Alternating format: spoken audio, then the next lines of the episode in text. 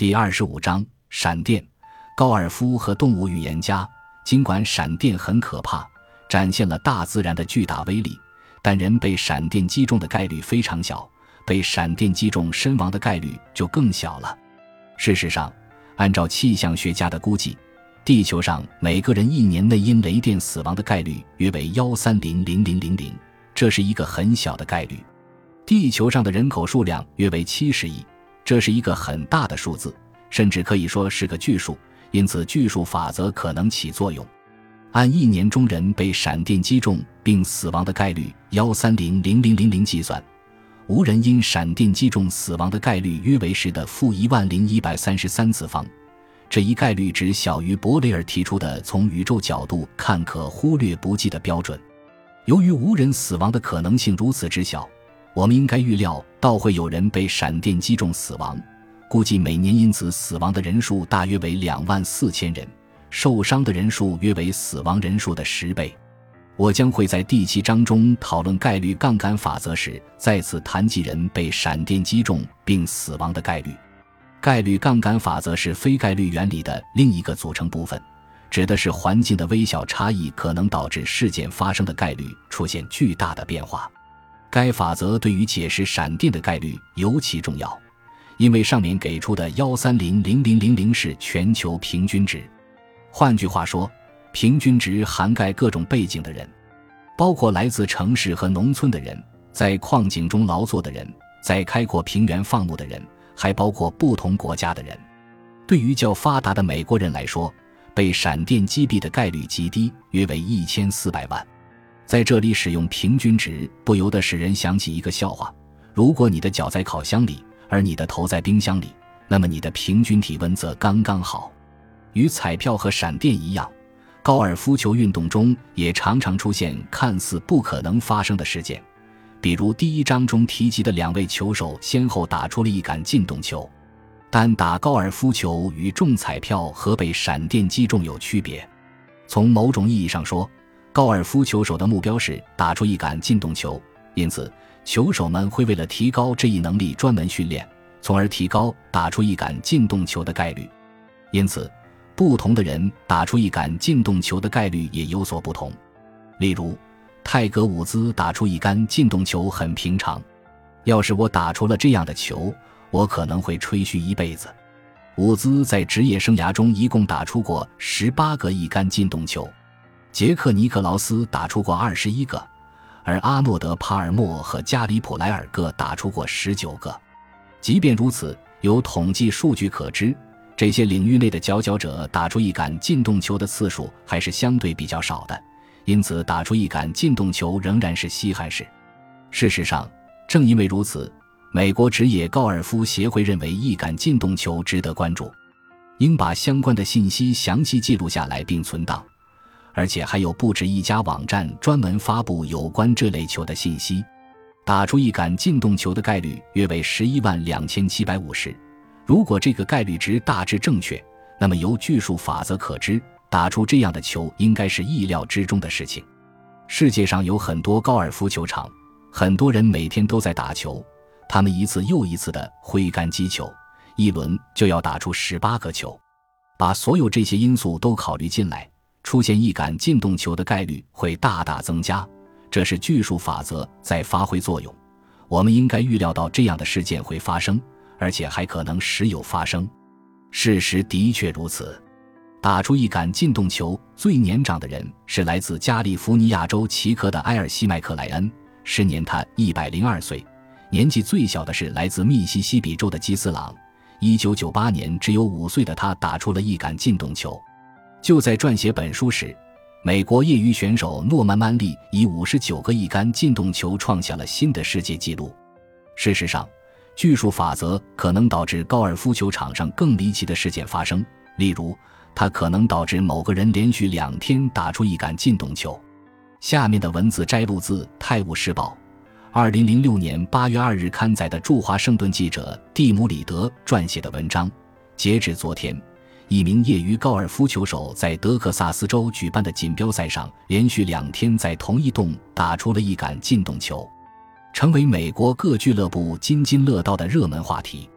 五十三岁的丹尼利克周六在第六洞用五号球杆打出了约一百五十九米的一杆进洞球。周日，他在同一个洞使用同一球杆打出了约一百六十三米的一杆进洞球。下面这段文字摘录自亨斯坦顿高尔夫俱乐部的网站。在亨斯坦顿也曾发生过这类不可思议的事情。一九七四年，业余选手鲍勃·泰勒在东部郡四人制练习赛中打出了一杆进洞球。第二天，在正式的比赛中，他又打出了一杆进洞球。在第三天的正式比赛中，他第三次打出了一杆进洞球。如果说连续三天打出一杆进洞球还不够令人称奇的话，那么下面的信息肯定会让你惊讶不已。他每次都是在同一洞，即第十六洞，打出了约一百七十五米的一杆进洞球。巨数法则也可以解释动物预言现象。一些动物似乎具有预测未来的能力，或者能判断一些事件发生的时间。在二零一零年足球世界杯开赛期间。德国奥伯豪森海洋生物中心的章鱼保罗成功的预测了德国队七场比赛和最终决赛的结果。保罗预测的方式是，从两个玻璃缸中选出一个，每个玻璃缸上都标有一个参赛队的国旗，缸里放有食物。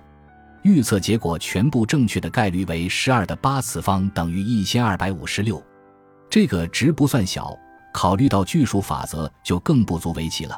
事实上。不需要运用巨数法则就能得到这样的结果。尽管如此，保罗显而易见的预测能力使他很快成了媒体的宠。他被西班牙一个城镇授予荣誉公民称号，还成了英格兰申办2018年世界杯的大使。不幸的是，据奥伯豪森海洋生物中心称，他无法再次预测世界杯的比赛结果了，因为在2010年10月26日星期二的早上。工作人员发现他死在了水缸里。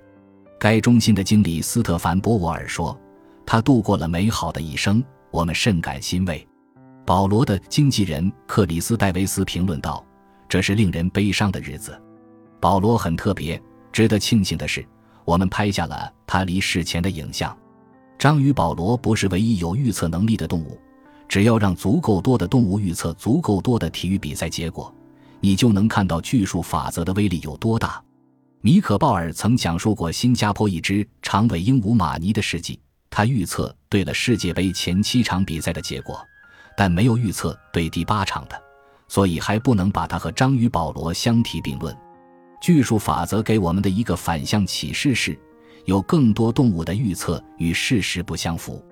在德国的开姆尼茨动物园里，豪猪里昂、小河马佩蒂。秘鲁豚属吉米和卷毛猴安东都没有预测对决赛的结果。中国的章鱼小哥和荷兰的波林同样预测错了决赛结果。爱沙尼亚黑猩猩皮诺和红河猪阿普斯林以及澳大利亚鳄鱼哈利也预测错了决赛结果。类似的例子还有很多，他们显然激发了人们的好奇心。